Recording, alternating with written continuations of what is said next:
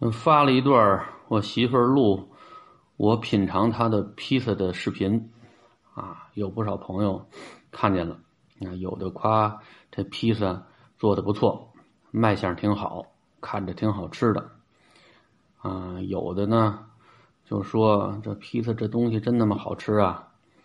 它能有中国的红烧肉好吃啊？你媳妇儿说的对，啊，还是馅饼好吃。我听那话音儿，好像是我爱吃披萨似的，可能是我这个戏演的太足了吧，演的有点过。我媳妇在旁边盯着呢，手里拿着手机拍着呢。你说我这时候吃的时候，我不得表现出来？呃，这是珍馐美味啊，爱不释口啊，你不合适啊，你得做出来好吃的样子。你看这么好吃的东西吧，孩子没吃两口，就吃了一小盐儿。他也没吃几口，到最后剩下三分之二，跟我说：“这都是你的啊，你得把它吃了。”我说：“这么好吃的东西，您怎么自己不吃啊？”那这这这少废话啊！你这这这都是你的。可见呢，从本心，他对自己这个作品认可度呢也不太高。我昨晚上呢又实在是吃不下去了，我说这么办吧，拿那食品袋给包起来，我说你给我扔车上吧。啊，明天上班的时候，我路上要饿的时候，啊，我有的吃，啊，总比饿着强啊。有的时候一堵车，在车上你也下不去，啊，肚子饿了，手边有个抓挠啊，嗯，不至于胃太难受啊。到最后，他这个披萨呢，呃，就是这么个结局。我们家以前那烤箱，五年前买的，一共用了不到十次，主要是。烤小饼干啊，蛋挞，那时候还没孩子呢。后来就一直在家扔着，这几次搬家的时候一直拿着，可能搬来搬去呢，把里头那电阻丝是不是给震断了？这回我媳妇儿说想用它来烤披萨的时候，啊，就发现不能用了。昨天刚让我扔的，嗯，今儿呢又买一新的。现在这烤箱倒是不贵。啊，本来结构就简单啊，跟那热水器差不多啊，只不过这不装水，一百多块钱。说给孩子做披萨，其实对于披萨呀，我们家老二也就是说说，因为他看那个小视频里头，人家把那个披萨拍的很有食欲的样子啊，说要吃。我媳妇儿呢，以前就是什么呃必胜客呀，还有那叫什么。达美乐啊，啊那些品牌的食客，你说是那种极端的发烧友吧，有点夸张。反正他爱吃，我对这个东西压根儿就不喜欢。啊，那时候我带着我们家孩子去吃那比格披萨，因为是我们同事请客嘛，因为那里头是自助形式的披萨，我一口都没动，主要就吃那些呃零碎的小食品，还有免费饮料。这披萨呢，它属于西方的快餐，啊，都传说是马可波罗到中国偷艺，没学好啊，说带回意大利去的。这馅饼怎么也想不起来这馅怎么放进去的，算了吧，把那馅儿都搁在上头了。我觉得这个杜撰的那漏洞百出，馅饼死面的，那是发面的，不一样。就说咱中国这个饮食博大精深，也没那么糟给人外国。饮食的，外国这个中国人能接受的食品本来就不多，啊，就这么一个，呃，有一部分拥趸，你还那么糟践人家，不合适。我这么说呢，呃，代表了一种美食界大国的国际主义精神，嗯，应该是可以这么定义啊，咱不能嗯歧视呃其他的饮食，不好吃你可以不吃。你看，像我，我就不爱吃那个。昨天那个东西，因为是我媳妇儿做的，你不做出好吃的样子吧，不合适。而且我这抖音这流量，呃，不是现在限流了吗？谁让我不给人家带货呢？好多人都看不见我这视频了。但是我发现，只要你参加这抖音的活动，人家就可以把你的流量放开。我说看看有什么我能参加的活动啊？我媳妇儿也帮着我找。啊，找半天都没有适合我这个年龄段能参加的活动，啊，都是一帮小孩儿喜欢玩的。找来找去，也就是拍美食这类的，嗯，视频啊，我们还能参与一下，啊，所以我媳妇儿说，咱做个披萨吧，啊，另外一个呢，就是因为我们家孩子得这个白血病啊，嗯，尽量不吃外面的东西。那天我录在麦当劳里吃薯条啊，那是实在饿的没辙了，啊，因为那天在医院。给骨髓用药，两个多小时不让吃不让喝，我和孩子的饿的都眼冒金星，实在等不及回家了。正好儿童医院后门那点正对着一个麦当劳，大夫说了这类东西少吃还是可以的，啊，我们平时不吃，所以那天就去那儿，呃，吃了会儿薯条，要了几个鸡块。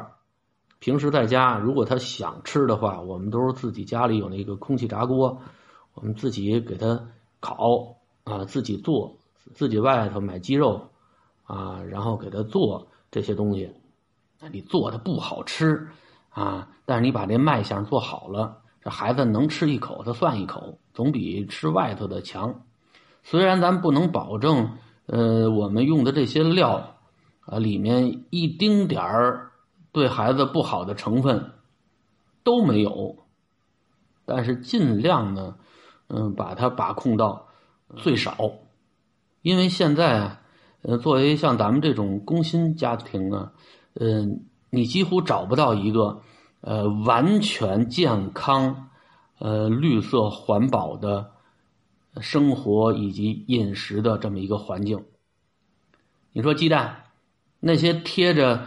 呃，绿色无公害的那个标签的鸡蛋，就真是那个天然的呃跑山鸡呀，啊什么草原鸡下的吗？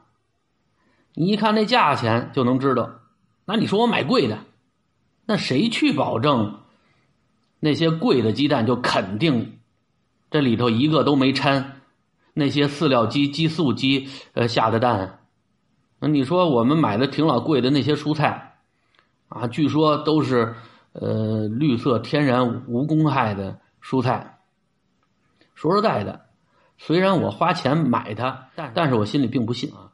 花钱就是买一个心理上觉得对得起孩子，因为通过那个植物生长的状态，咱也能看出来，如果没有使用农药，没有使用化肥，不可能长成那个样子。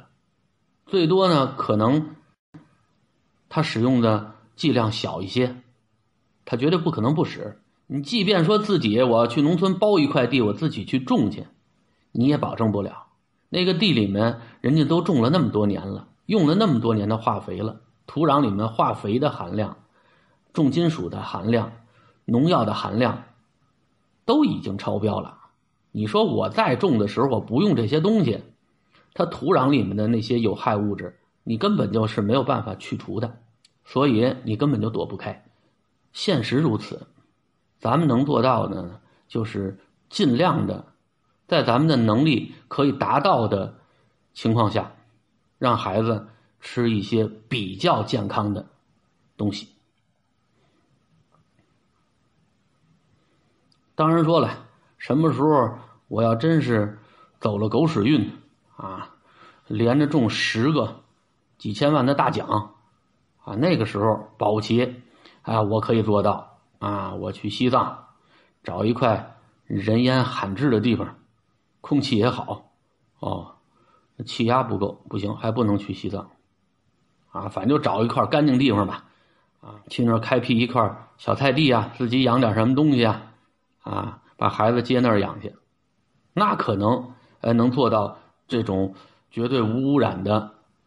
饲养环境，可是你这孩子如果老在那种呃没有污染的环境里面生存，那你的体质的适应能力就降低了。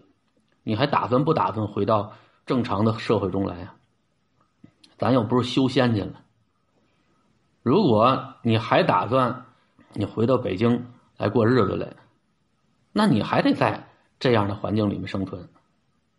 所以挺矛盾的，凑合活着吧。我从小对西餐的认识呢，就是传说。打小我就认为西餐呢是外国人吃的，呃，这个概念我理解的也没错。西餐，西餐嘛，西方人的餐饮啊，又得拿叉子，又得拿勺子，还得有刀子。那时候我就纳闷儿，我说不是就是喝点汤吗？用得着叉子和勺吗？因为很长一段时间，我都认为西餐的“西”字就是稀饭的“稀”，就是稀汤挂水的那些吃食。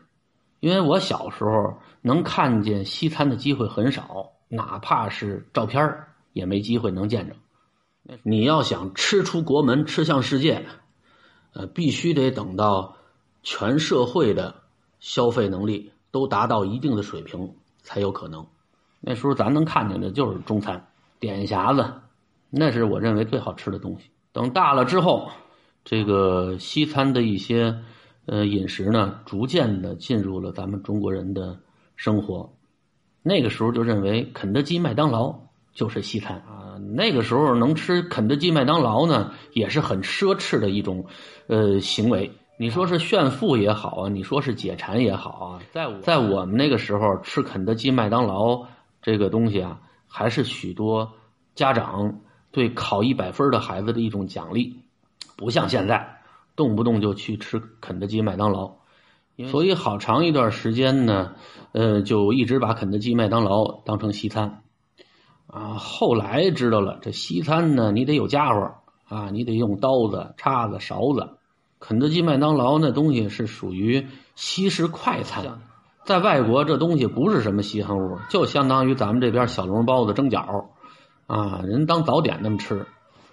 西餐这个东西啊，呃，它不太容易让中国大众接受。主要呢，就是它它在价位上就给老百姓设立了一个鸿沟啊，随便弄点小啊，随便上来一丁点东西，他就能卖你不少钱。这价格那么高啊，好多人他就吃不起，吃不起的东西，往往被人们就容易神化。咱们人有这么一种对饮食的理解的误区，就是啊，传说中的这种美食啊，如果我没吃过，我就认为它一定是好吃的，啊，什么时候吃到嘴里，知道什么味儿了，这时候你才能有真正的呃自己对它的客观的评价。这西餐这东西呢，因为它的价格，所以我一直是望而却步。即便是哥们儿现在吃得起西餐，我也不愿意去，因为我现在。已经百分之百的这个继承了我妈这种抠门的呃消费习惯了。我有吃西餐的钱呢，我还不如吃两顿卤煮去呢。虽然说现在卤煮也贵了，但是和西餐比，那还是很接地气的。我一共吃西餐呢，也没有超过三次，都是在我媳妇儿的怂恿下去吃的，因为他们家的那个生活条件啊。和成长环境呢，对于吃西餐这个事情是没有什么违和感的啊。他也吃，他妈打小也吃，啊，虽然说是不经常吃吧，啊，但是人家接受过呃那种饮食文化。我吃西餐呢，有点像七八十年代的农民，呃，住城市里的楼房，呃，使用坐便器，坐在那儿拉不出来，不适应，舒服是真舒服，非得蹲着。所以那个时候，不少农民到了宾馆啊，到招待所，啊，一碰上那个坐便器，啊，都得蹲在那个坐便器上头，要不什么都出不来。首先说上哪儿吃，我就不知道。在我媳妇儿的普及下，呃，我知道啊，那麦当劳、肯德基那个东西都不叫西餐厅，啊，叫快餐厅。啊，在北京吃西餐呢，你得去莫斯科餐厅啊，老莫啊，凯宾斯基呀。上这地方吃，啊，上回我们去的好像就是凯宾斯基啊，我也不知道为什么啊，这司机开一个店就能卖西餐，啊，嗨，也甭说，那北京还有那个田老师红烧肉，老师都能卖这红烧肉，啊，那司机就能开西餐厅。等我们到那里头，我觉得特别拘束，啊，那里头和这个你吃卤煮那环境就不一样，啊，没人敢大声说话。都跟那特务接头似的，啊，声音特别小。我这吃饭之前，我媳妇儿教半天，哪只手拿叉子，啊，哪只手拿刀子？我就问那服务员，我说咱有筷子吗？人说没有，我们不预备那东西。我说早知道从早点摊我拿一双一次性筷子好了。我媳妇儿都嫌我丢人。等这西餐上来，这卖相啊，确实比卤煮好看。这蔬菜沙拉什么的呢，呃，确实和中国菜是不一样。但是真没中国的老虎菜好吃啊！来个牛排啊，我倒不介意吃生的，你就给我上生牛肉啊！你像那个韩餐里头有那个。呃，生牛肉，然后里头拌个鸡蛋，然后放点调料吃那，那我也能吃。我喜欢吃生牛肉，它嫩。呃，他们西餐讲这几成熟的这个牛排，我说那就给我给我来个六成熟、五成熟，啊，不不熟的都行。啊，你给我上来，我尝尝那个，也就那么回事没觉得有多好吃。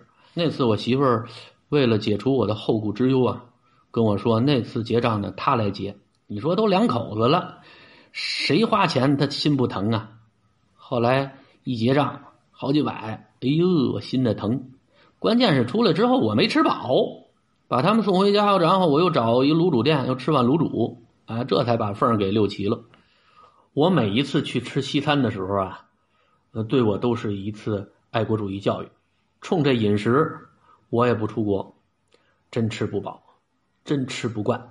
所以说呢，一方水土养一方人，这西餐这东西啊，呃。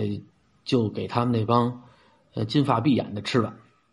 其实那帮金发碧眼的到咱们中国之后，他们也不爱吃西餐了，啊，西餐可以选择的样太少了。说说白了，中国人吃西餐好多都是用来装叉的，尤其许多人他炫耀自己吃西餐的那种正规的操作环节，其实呢，在家呢都提了着鸡腿，拿着这个肘棒，啊，大口往嘴里塞的主。这吃西餐的时候。还拿叉子摁着，拿小刀一小块一小块切碎了，然后往嘴里塞，啊，吃的还特别的慢。废话，吃快了的话，那一盘不禁吃。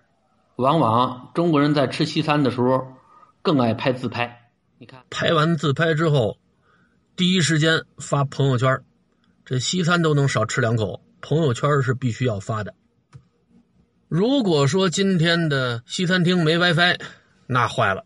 这西餐的口感啊，以及吃完西餐之后的快感啊，一下就能少一半。吃西餐的时候百爪挠心的，怎么就那么不舒服？啊，吃完西餐之后，赶快打车回家，啊，或者找的有有信号的地方，把朋友圈发出去。我得让人看看呀，吃还是其次，关键是我得让别人知道。你看，我吃得起西餐。你看我吃西餐的时候多优雅！你看我已经进入了吃西餐的这个呃消费阶层。其实他吃完西餐之后啊，出去也得再点吧个包子啊，吃点汉堡什么的。他吃不饱。你看外国人啊，那普通的百姓，他闲着没事干，他也不吃西餐。虽然他在家里吃饭的方式是吃西餐的方式，但是外国人在家里吃那东西。也是做成快餐，你看弄点麦片啊，弄点牛奶一搅和，我觉得在中国你要这样的，也就是饲养场能看这么呃办那个料。你看有多少外国的美食达人都以中餐作为这个展示的题材啊？你展示西餐，你展示个三天两天的就没什么可说的了，没了。像我们那发小就那厨子。他当初在厨班学的就是西餐，可是我们哥们吃饭的时候，他从来没吃过西餐。即便他在法国那儿生活的时候，解馋也是自己在家里做中餐吃。当初跟我说，刚一到法国的时候，啊，喝着红酒，吃着牛排，就吃了那么几顿新鲜劲儿很快就过了。完事儿还得吃米饭炒菜。那你说他为什么还专门学西餐啊？他这是懒。西餐学着省事儿，啊，就是摆盘儿好看。相对中餐而言，啊，西餐干净。做西餐啊，用明火的时候特别少，不用天天的闻油烟子。现在不少人家啊，装修的时候都特别喜欢用那种，呃，西式的开放式厨房，显着房子豁亮。啊，它等于厨房啊、用餐间啊，它是一体的。看上去确实好看，但是呢，开放式厨房你这抽油烟机呢也得配套。啊，它和咱们中国传统的那种抽油烟机不一样。咱们中国传统的抽油烟机呢比较占地方。啊，排风口呢在顶上，和开放式厨房配套的这个抽油烟机呢，它的排风口呢是在侧面。啊，一条缝看上去呢特别简洁啊。也不占地方，视觉效果挺好的。但是你用这样的厨房和这样的抽油烟机啊，就只能吃那种偏西式的饮食。平时呢，最多煮个汤，啊，煎个蛋，煎个肠也就干点这个。啊，这些饮食呢，产生不了多少油烟。它那个排风扇呢，就绝对够用了。当然，你说我这吃饭，我吃那个吃不了，哎，我得吃正经八百中餐。我得熬炒咕子炖啊，煎炒烹炸啊，哪样我都不能差。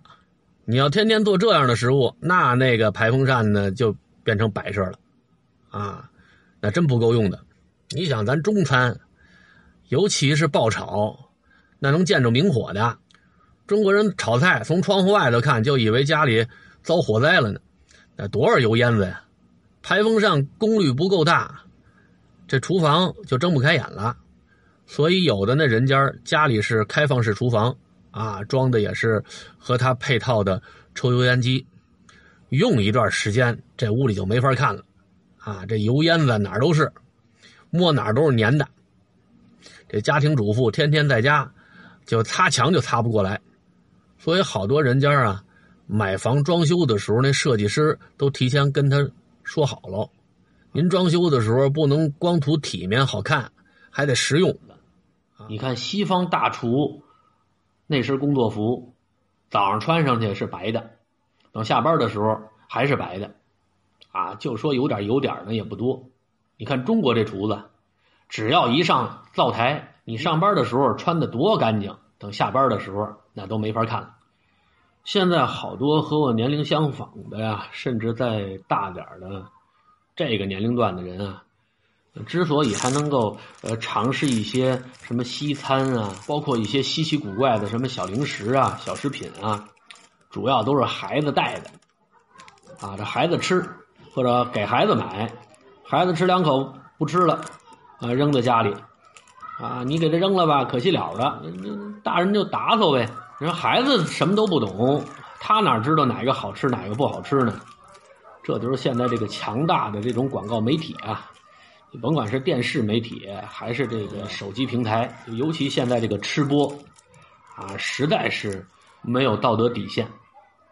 啊，你看我们家孩子，呃，化疗的时候有一段时间特别的饿，但是我们呢还得控制他的饮食，想吃什么不能给他什么，哪怕让他咬我也不能给他这饭吃。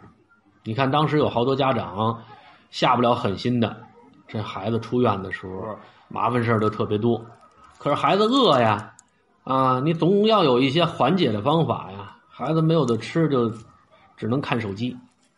这手机小视频里面有好多吃播，哎呀，太没有道德底线了啊！呃，开始是吃播，啊，就让你看怎么吃，啊，让你听他咀嚼的那个声啊，让你看他嘴上沾的那个油啊，啊，那些食品的渣儿啊。而且诚心的把他吃东西的声音呢，给放的特别的大，特别的夸张，让孩子一看一听就特别有食欲。后来呢，这种吃播啊，人们都看腻了，又开发出新的套路，啊，就是把这吃播呢啊编成一个小情节，偷谁的呃零食吃啊，然后那谁和谁关系好，相互赠送零食啊，拍这种情节。啊，拍这种有情节的吃播，啊，其实呢，也就是为了让你看他怎么吃，啊，听他吃的时候那个声儿，有的时候明显都能看出来这些食品里面含着大量的食品添加剂。可是小孩哪懂啊？孩子是最容易受到这种视频的影响的，看见了就管家长要，倒是也不贵，人家长就给买。所以现在这些孩子得稀奇古怪的病的就越来越多。我们家孩子除了看吃播之外吧，他还爱看一些烹饪节目，啊，他喜欢看怎么做这个饭，怎么做这个菜。有的时候站在厨房门口就告诉我，啊，应该怎么做土豆条啊，应该怎么切，啊，怎么焯，啊，怎么在里面烤，啊，他都门儿清。啊，我们仔细一听呢，人家说的还真没错，因为他在手机上见过。这我真害怕，我害怕以后这货以后大了娶一媳妇儿，这命运也跟我一样啊，天天在媳妇儿他们家围着锅台转。这种传承还是不要的好。